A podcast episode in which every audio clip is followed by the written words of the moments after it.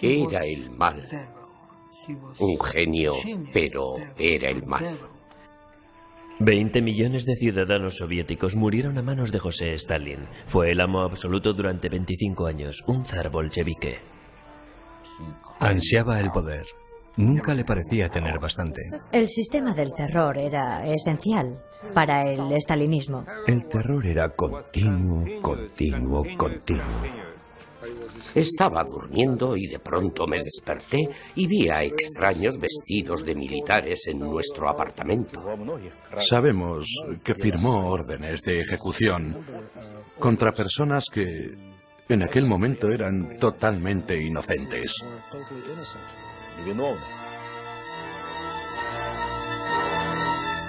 José Stalin, el terror rojo. A finales del siglo XIX, Rusia era el país más extenso de la Tierra. Desde los fértiles campos de Ucrania hasta las heladas tundras de Siberia, esta vieja tierra era lo bastante grande para abarcar Estados Unidos y Europa dentro de sus fronteras.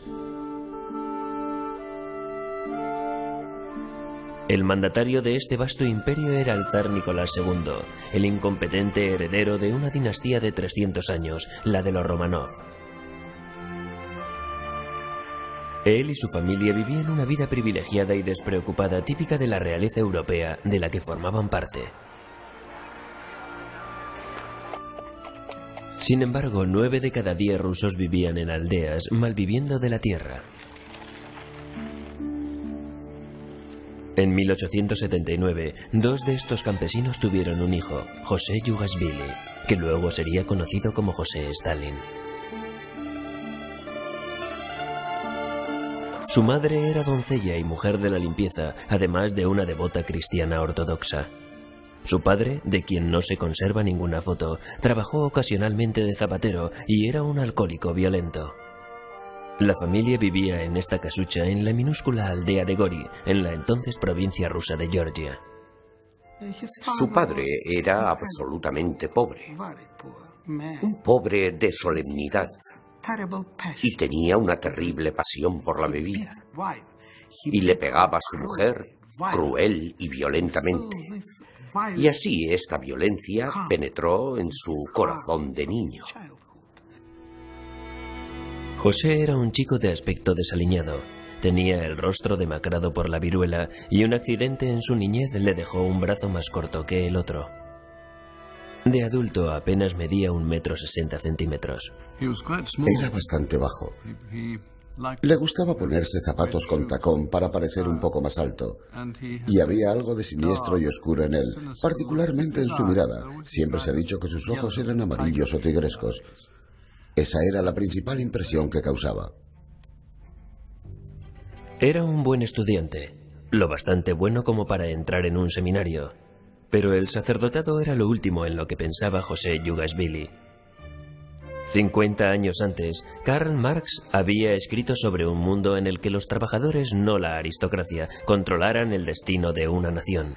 En Rusia estas ideas se transformaron en un movimiento político, el bolchevismo, por Vladimir Lenin, a quien la policía del zar consideró lo bastante peligroso como para exiliarlo a Siberia. Estas ideas atraían al hijo de un modesto zapatero como un imán. A los 19 años dejó el seminario y se unió a la causa. No era de los teóricos, era el típico militante disciplinado. Incluso dirigió el atraco a un banco para financiar las arcas del partido en 1907. Era un hombre de acción al que Lenin admiraba. Cuando Lenin conoció a Stalin, escribió a un amigo, he conocido a un excelente georgiano. Está claro que vio en Stalin al tipo de persona a la que esperaba atraer a un movimiento que por aquel entonces estaba compuesto esencialmente por intelectuales. Es decir, a una persona con orígenes de trabajador o campesino, no un intelectual, sino una persona que, como dirían los rusos, era muy de la muy capaz de hacer las cosas. Stalin ciertamente se veía a sí mismo como un luchador. Así, en 1912 empezó a usar el apodo Stalin, que significa hombre de acero. Pero se hacía difícil conseguir ningún avance, pues Stalin y sus camaradas seguían siendo arrestados por la policía del zar. Languidecieron en el exilio durante años en casas como esta de la lejana Siberia. Estuvo muchas veces en prisión, muchísimo tiempo en el exilio, tanto que prisión y exilio se convirtieron para él en sinónimo de hogar. Y Stalin haría que prisión y exilio se convirtieran en el hogar de millones de sus ciudadanos en el futuro. Los exiliados pronto dispondrían de su oportunidad. El 28 de junio de 1914, el archiduque Fernando fue asesinado por un nacionalista serbio en Sarajevo. Un mes después estallaba la Primera Guerra Mundial, en la que el zar Nicolás II envió a millones de soldados rusos a que lucharan en su nombre. Los soldados marcharon orgullosos, pero su entusiasmo no tardó en decrecer, pues el fiero ejército alemán diezmó a las fuerzas zaristas. En un año, las tropas rusas sufrieron cuatro millones de muertos, heridos o desaparecidos. Los supervivientes se negaron a seguir muriendo por otro, y las consecuencias fueron se negaron a combatir, desafiaron a sus oficiales, desertaron y regresaron a sus aldeas, donde quemaron las mansiones de los aristócratas. Cuando más tarde alguien le preguntó a Lenin quién votó por la revolución, este respondería, el soldado, el soldado campesino votó, votó con sus pies, desertó. En febrero de 1917, una multitud de enfurecidos ciudadanos y de soldados desafectos se adueñaron de San Petersburgo. El zar sabía que su gobierno no podía perdurar y abdicó unos días más tarde, dando fin a 300 años de dinastía de los Romanov. Entonces, un gobierno provisional compartió por un breve periodo de tiempo el poder con los revolucionarios. Pero en abril, Lenin regresó a Rusia exigiendo una victoria total del proletariado. La gente necesita paz, diría él, y ellos os han dado guerra, hambre, penurias, y la tierra sigue en poder de los terratenientes. En octubre sus bolcheviques expulsaron del poder al gobierno moderado.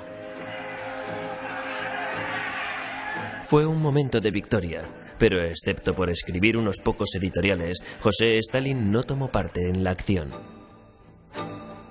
Posteriormente, haría que los historiadores soviéticos inventaran un papel heroico para él. Donde sí dejó su impronta fue en la siguiente y más sangrienta fase de la revolución, la guerra civil.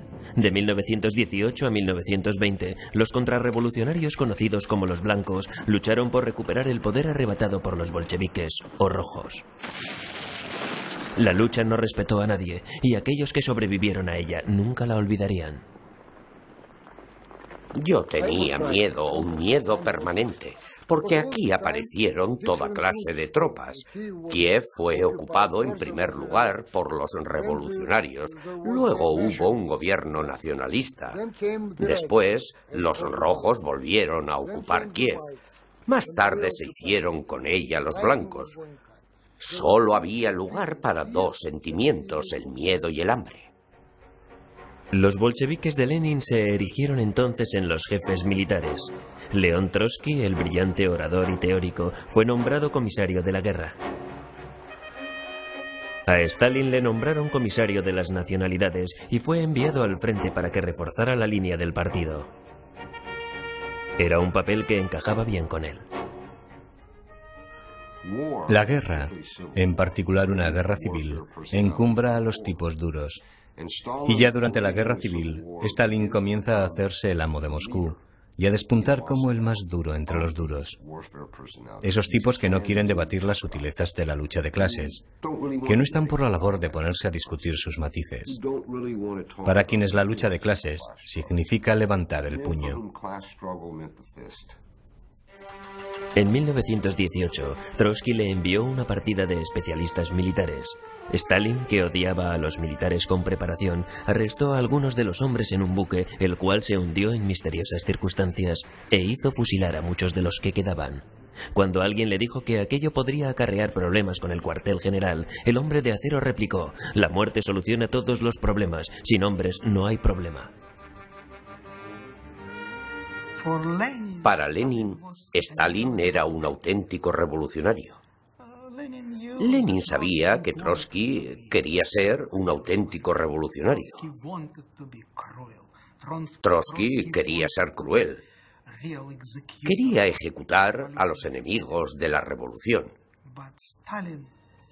Pero Stalin era cruel. Tenía un odio genuino. Al final, este carácter despiadado haría que Lenin se alejara de su protegido. Pero por el momento, aquella pequeña banda de hombres seguía ahormando a Rusia en su visión del mundo. Y este mundo pronto sería dominado por uno solo de ellos, José Stalin.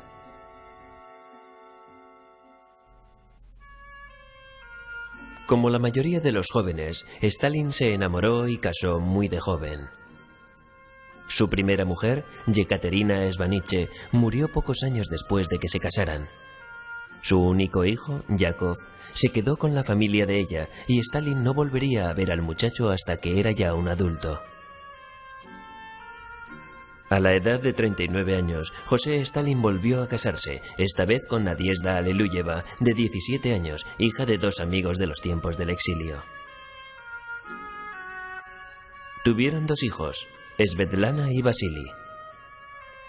Pero la atención de Stalin estaba concentrada en los asuntos de Estado.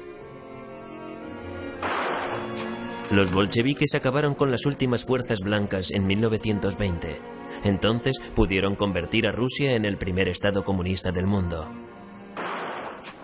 Marx había calificado la religión como el opio del pueblo, así que los bolcheviques decidieron eliminarla. Las iglesias fueron desacralizadas y se mofaron abiertamente de los patriarcas ortodoxos. Creo que lo más terrible del imperio bolchevique fue que era un imperio ateo. Acabaron con la religión en Rusia y el resultado fue terrible. Dejaron de ser personas y se convirtieron en masa, en una masa increíble. La comida escaseaba, ya que los bolcheviques habían acaparado hasta el último grano durante la guerra. ¿Dónde estaban la comida y la paz que Lenin había prometido?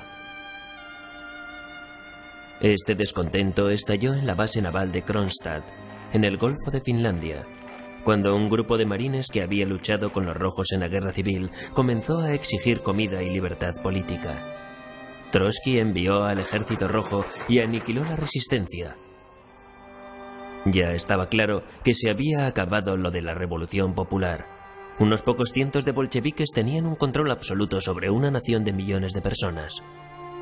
En 1922, el camarada Stalin accedió a un puesto importante dentro de una nueva clase dirigente, el de secretario general del partido. Por una parte se ocupaba de lo administrativo, dónde estaban los miembros del partido, quiénes eran, pero también se ocupaba de nombrar a gente en los puestos de responsabilidad. Y como cualquier otro político al uso, nombraba a la gente que le era leal, a quienes pensaban como él, y quitó del puesto a quienes no le gustaban. Su poder crecía, pero sabía que si quería conseguir más, tenía que hacerse con el liderazgo del partido. Tras Lenin, el hombre con más poder en el partido era Trotsky, quien había emergido de la guerra como un héroe popular. Así que en 1923, Stalin formó una alianza anti-Trotsky con otros dos miembros del Politburo, Kamenev y Zinoviev. Como todas sus alianzas, esta no duraría mucho. No es que les cayera bien, pero se dejaron convencer por él. No deja de asombrar ver cómo todos trabajaban con él y diez años más tarde en el Politburó seguían sin darse cuenta de que iba a asesinarlos. Pero Lenin sí se dio cuenta. El líder de la revolución había sufrido un derrame cerebral en 1922. Comprendiendo que su fin estaba cerca, escribió unas notas secretas en las que evaluaba a sus hombres. Lenin murió en 1924 y su testamento fue leído en alto. En él decía que Trotsky era el hombre más brillante del Comité Central, pero que no era demasiado proclive a las labores administrativas. Y luego estaba Stalin, otro hombre difícil. Aquí añadió una postdata diciendo que era demasiado malo, exclusivamente cruel y que debía ser destituido del cargo. Pero Kamenev y Zinoviev respetaron su alianza y Stalin permaneció como secretario general.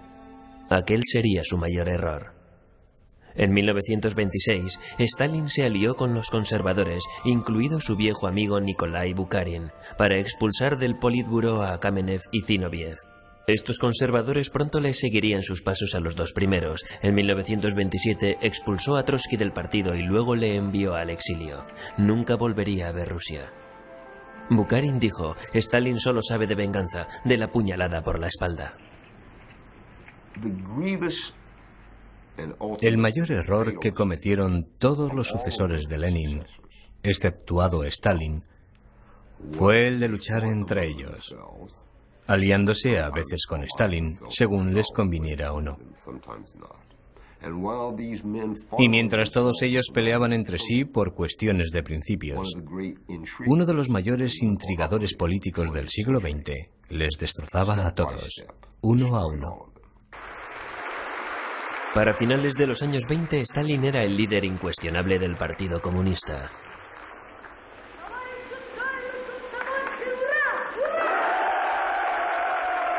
Ahora condujo a los rusos a su visión del mundo, quisieran ellos o no. Su primera medida fue la de colectivizar las granjas, una piedra angular del marxismo. Había expropiado a los mejores granjeros, los kulaks, y había enviado a estos a Siberia. En los años 30 expropió a más de 15 millones de propietarios. El resto de los granjeros fueron obligados a trabajar en enormes granjas colectivas, pero no lo hicieron de buena gana.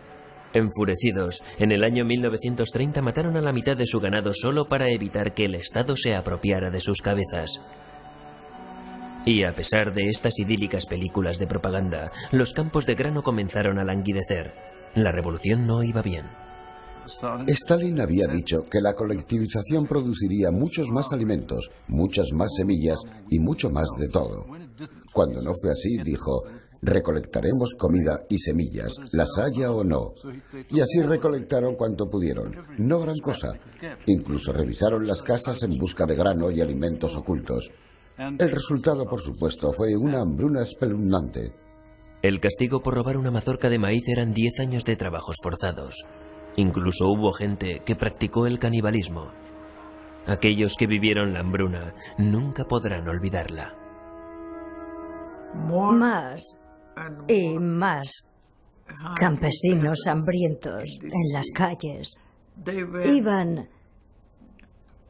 de apartamento en apartamento, llamando a las puertas y pidiendo pan, y nunca lo conseguían.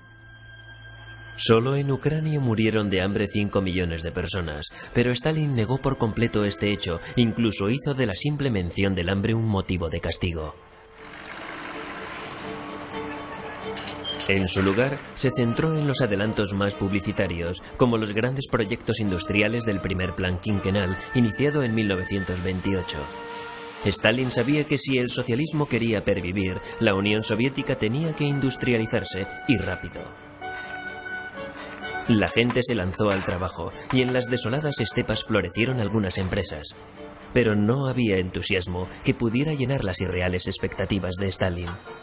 Apenas nadie cumplía las previsiones, pero dado que el fracaso significaba prisión, sino algo peor, los contables sencillamente falseaban las cifras de producción. Era imposible conocer las cifras reales de la producción porque cada director tenía que falsificar las suyas. Porque admitir un fallo suponía el despido. Claro que luego podían pillarte por falsear las cifras, y esto ocurrió a una gran escala. Este masivo falsear de datos solo tiene una explicación. La gente estaba demasiado aterrorizada para decir la verdad. Así que Stalin creó el Gulag, un grupo de campos de trabajo donde millones de personas fueron obligados a trabajar literalmente hasta la muerte. Un oficial fue condenado a 10 años en el Gulag cuando su tanque quedó atascado en el barro. Eso bastó para que le condenaran por sabotaje. Las prisiones estaban llenas de gente que había llegado 10 minutos tarde a trabajar. Recuerdo una muchacha de 17 años. La trajeron a nuestro campo por ese delito. Si alguien robaba un saco de patatas, sí, un saco de patatas, le caían tres o cinco años en campos de trabajo. Era algo terrible. El terror era continuo, continuo, continuo. Los campos se convirtieron en un microcosmos del ilógico mundo exterior. Yo estuve en un campo en el que el comandante continuaba la obra de Stalin. Se tomaba como cosa personal la misión de matar a voleo a varias personas cada tarde. Escogía a tres, a cinco, a siete, a diez personas y las disparaba. Por nada. La mano de obra esclava construyó alguno de los más ambiciosos proyectos de Stalin, como el del Canal del Báltico con el Mar Blanco. La obra fue un desastre de ingeniería y pronto sería abandonada.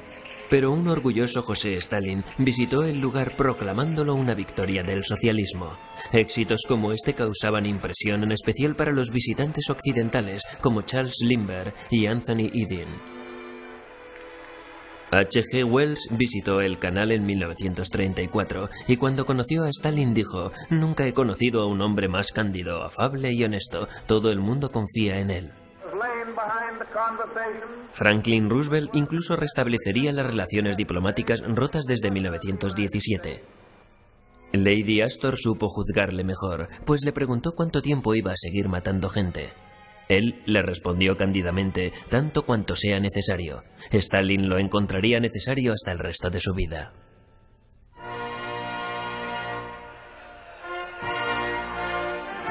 José Stalin cumplió 50 años en 1929. Por aquel entonces le consideraban un dios secular, el salvador de su gente. La propaganda era incesante.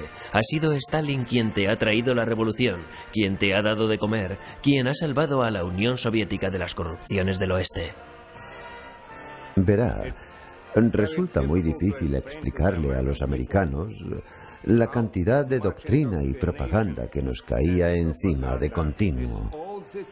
Ante tal aluvión, cuando tienes tres, cinco, seis o siete años, uno termina por creerse que todo eso es cierto. A los niños se les enseñó que Stalin era infalible.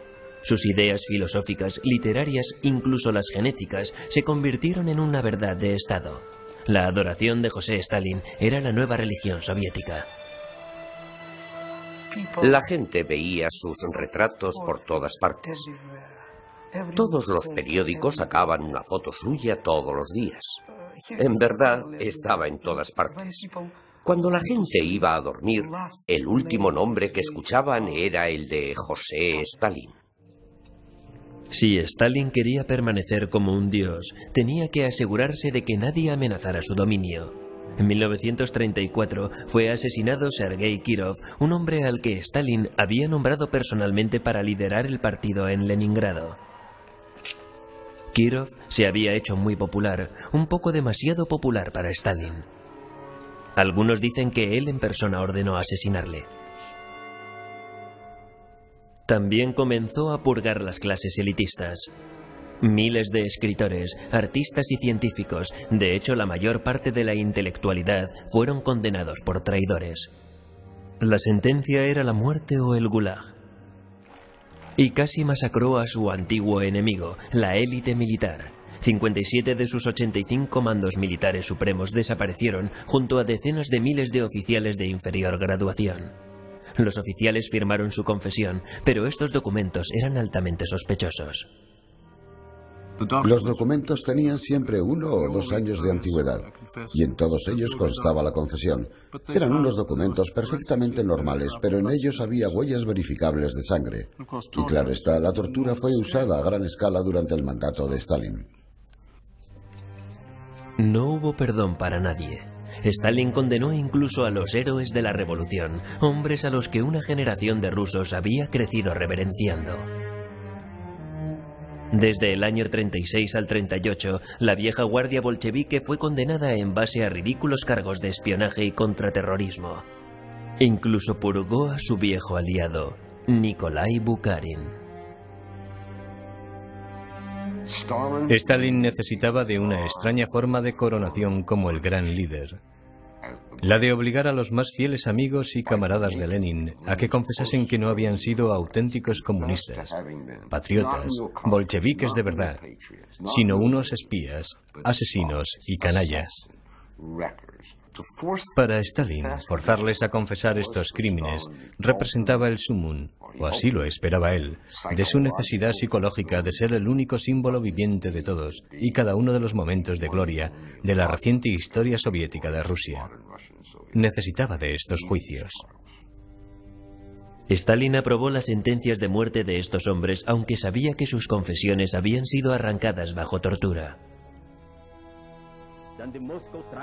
Trotsky, que estaba exiliado en México, era el único que podía hablar. His trials developed not from communism, not from socialism, but from Stalinism. That is from the irresponsible despotism of the bureaucracy over the people.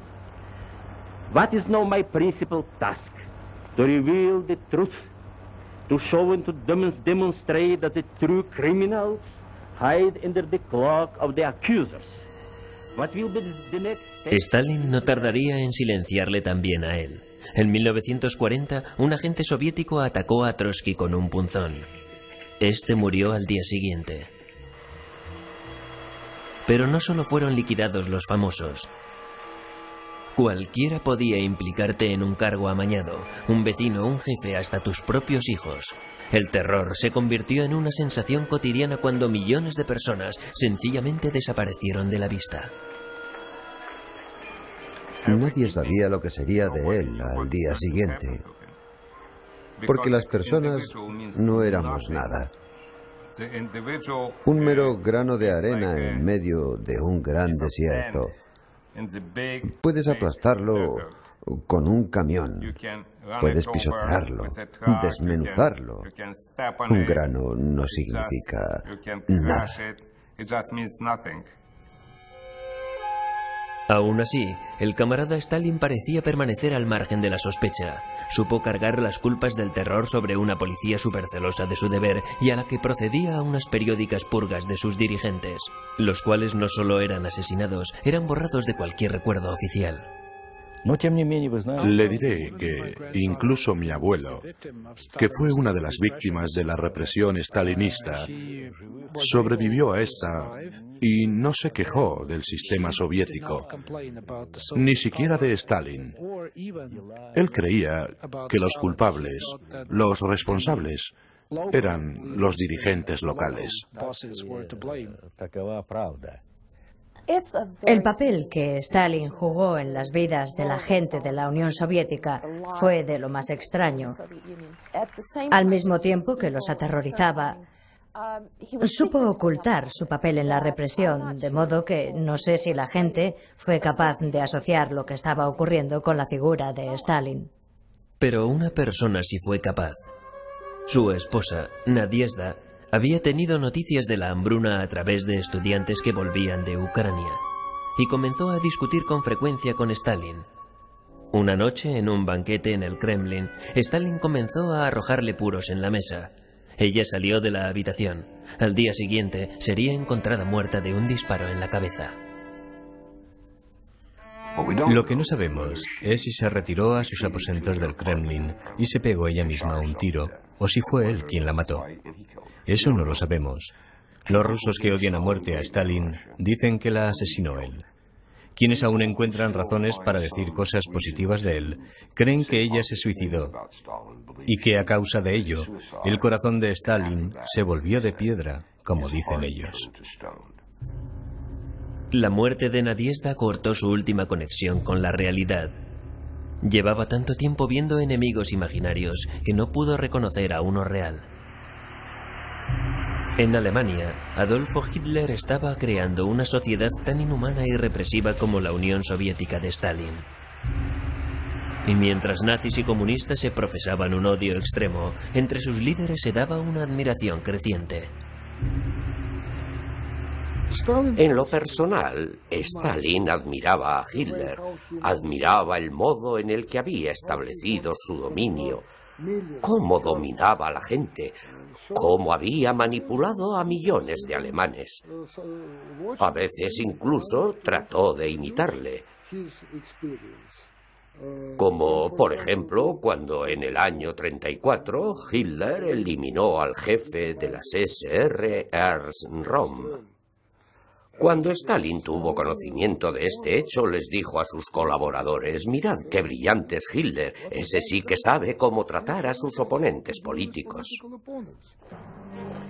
En 1938 Hitler ocupó Austria. Para marzo de 1939 toda Checoslovaquia había sido ocupada por los nazis. Stalin sabía que tenía que aliarse con alguien. Antes había flirteado con los occidentales, pero Alemania parecía una apuesta más segura. Ellos podían ofrecerle territorios, las repúblicas bálticas y media Polonia, y paz, al menos temporalmente. Así que en agosto de 1939, Alemania y la Unión Soviética firmaron un tratado de no agresión. Hitler no tardaría en traicionar a su nuevo aliado y en conducir a Rusia al borde del mismo desastre.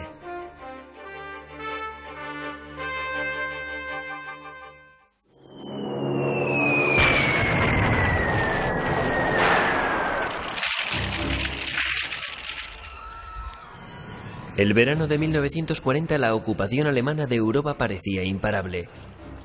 Mientras sus tropas desfilaban por los campos elíseos, Hitler comenzó a pensar que Rusia bien pudiera caer tan fácilmente como Francia.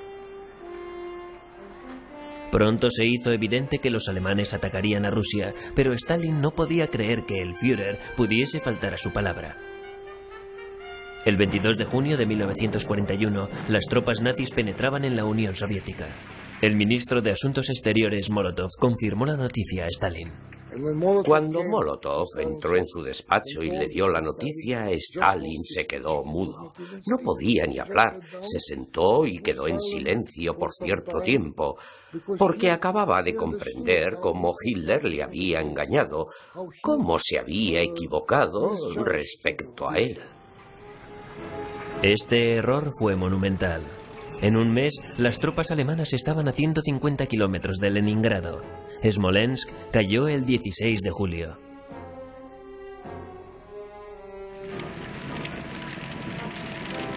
En una reunión del Politburo, Stalin se lamentaba, todo aquello que creó Lenin lo hemos perdido.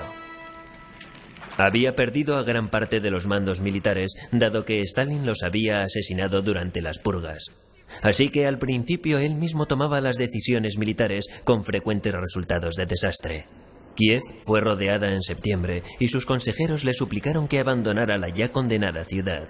Pero él se negó y medio millón de rusos murieron o cayeron prisioneros, la pérdida más sangrienta de toda la guerra. Siempre a la búsqueda de un chivo expiatorio, Stalin culpó a los propios prisioneros. Declaró que todos los prisioneros de guerra eran unos traidores a los que no se les había dado autorización para caer prisioneros. Y cuando volvieron, la mayoría de ellos fueron enviados a campos de trabajo forzado. Cuando el hijo de su primer matrimonio, Yakov, cayó prisionero, los alemanes quisieron negociar su libertad por la de algunos de los suyos. Stalin le respondió que no tenía ningún hijo con ese nombre. Yakov fue tiroteado y asesinado cuando corría hacia la alambrada de espinas que rodeaba el campo de prisioneros. Dio a su hijo como sacrificio para poder ganarse al país. No podría haber actuado de otra manera. Si hubiera recuperado a su hijo, la gente habría dicho, miradle, salva a su hijo. Pero ¿qué pasa con nuestros hijos? Con nuestros padres y madres. Ni siquiera a nivel teórico podría haberlo hecho, porque él era Stalin. Para él el Estado era la razón más importante de su vida. En octubre, los alemanes estaban peligrosamente cerca de Moscú. Comenzaron los preparativos para desplazar el gobierno a Kuibysev, a 800 kilómetros de Moscú. Pero Stalin decidió quedarse. El 7 de noviembre incluso acudió a un desfile en la Plaza Roja. Estos tanques incluso llevaron al comandante en jefe hasta la línea del frente, a menos de 50 kilómetros de la capital. Las tropas soviéticas lucharon con valentía y el invierno ruso comenzó a dejar heladas a las fuerzas alemanas, congelándoles la gasolina y dejándoles sin provisiones. Al final, los nazis no pudieron mantener las posiciones tan duramente ganadas. Stalin también supo coquetear con los aliados. A comienzos de 1941, Franklin Roosevelt comenzó a enviar tanques, aviones y armas a las desabastecidas tropas rusas. Si querían detener a Hitler, la guerra del frente rusa debía ser ganada.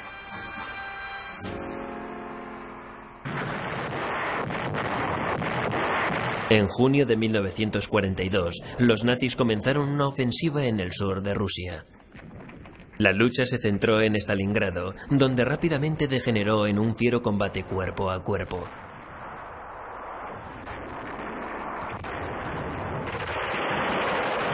Esta vez, Stalin dejó que sus mandos militares hicieran su trabajo. Al principio de la guerra, cuando él intervino, casi siempre lo hizo para mal y causó varios desastres. Pero en Stalingrado no intervino directamente. Algo hizo sí, pero no en la escala que lo había hecho antes. Dejó hacer a sus generales. El resultado fue que ganaron. Las tropas nazis comenzaron a retirarse de Stalingrado el día de Navidad de 1942. La guerra duraría otros dos años y medio, pero ahora se divisaba ya la victoria soviética. Cuando Roosevelt, Churchill y Stalin se reunieron en Teherán en 1943, José Stalin fue vuelto a presentar a Occidente con la amable imagen del tío José. Churchill incluso le ofreció una espada del honor para conmemorar la victoria de Stalingrado. A comienzos de 1945, los rusos habían ganado la guerra, pero el costo había sido enorme. Habían muerto más de 25 millones de rusos, seis veces más bajas que los alemanes. Stalin se juró que Rusia nunca volvería a ser vulnerable. En consecuencia, las fuerzas soviéticas liberaron a sus vecinos de los nazis, pero la sombra de Moscú nunca se retiró de ellos. Europa del Este, los Balcanes y Alemania del Este cayeron todos ellos bajo la esfera soviética. En 1945, los aliados se reunieron para planificar el mundo de la posguerra. Stalin dejó muy claro que sus territorios estaban bajo su control. Para Rusia, la Alemania fascista solo era otra potencia occidental llegada a Rusia desde el oeste. En aquellos tiempos los ejércitos tenían que atravesar la Europa del Este a través de Polonia. Consiguientemente, tras las pérdidas de la guerra, el régimen de Stalin no iba a admitir quedarse privado de un cinturón de seguridad en la Europa del Este. Y eso fue la esencia de Yalta.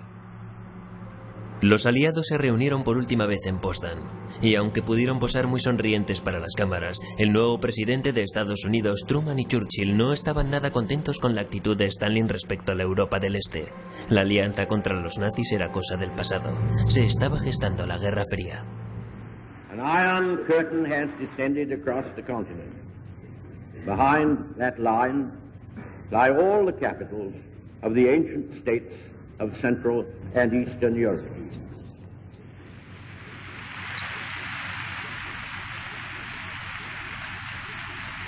En Rusia, Stalin era más popular incluso que antes. Los agradecidos rusos confiaban en que la victoria borraría todas las miserias del pasado. Pero la guerra solo había distraído a Stalin, no le había cambiado.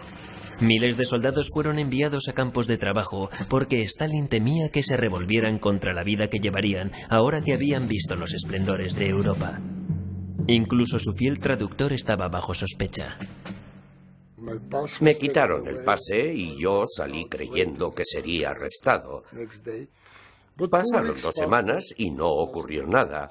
Ni siquiera iba a casa por las noches, sabía que era cuando solían arrestar a la gente. Y de pronto me vino una oferta para trabajar en un semanario. Por el director de este semanario deduje que mi protector había sido Molotov. Sigo sin saber por qué.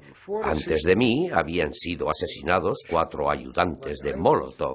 ¿Por qué yo no? No lo sé. Él me puso ahí y seguramente recibiría algún tipo de advertencia de Stalin de que no me tocara. Pocos escaparon tan fácilmente. Las masas podrían adorarle, pero Stalin seguía convencido de que todo el mundo quería eliminarle. Su nuevo enemigo público fueron los judíos. Muchos intelectuales judíos fueron tratados como enemigos del Estado y asesinados. Incluso arrestó a los más prominentes médicos de Moscú, muchos de los cuales eran judíos, porque pensaba que conspiraban para envenenarle a él y a sus colaboradores. Arrestaron a cantidad de médicos, casi todos ellos judíos, pero nombraron un grupo de ocho o diez, tres de los cuales no eran judíos y siete judíos. Así que dijeron, no somos antisemitas, también arrestamos a gentiles. Uno de ellos era su propio médico. Le arrestó porque le dijo que dejara la política por un tiempo, y Stalin naturalmente pensó que era un complot.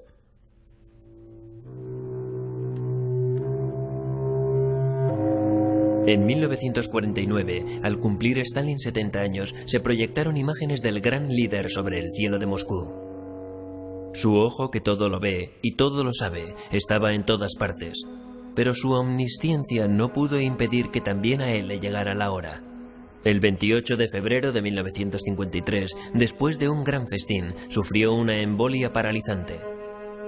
Tuvo una agonía de pocos días. Murió la mañana del 5 de marzo.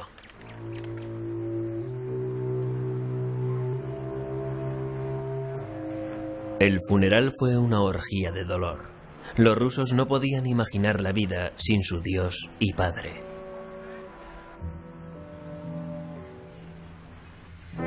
Yo estaba a solo cuatro manzanas del lugar donde habían depositado el féretro de Stalin. Mucha gente lloraba. Y lloraban porque eh, cuando vives en una sociedad paternalista, te empujan a creer que el líder toma todas las decisiones por ti y que sin él la nación se desmoronará. El sucesor provisional de Stalin, Nikita Khrushchev, traería un soplo de honestidad a la política soviética, pero la memoria de Stalin no se desvanecería por sí sola.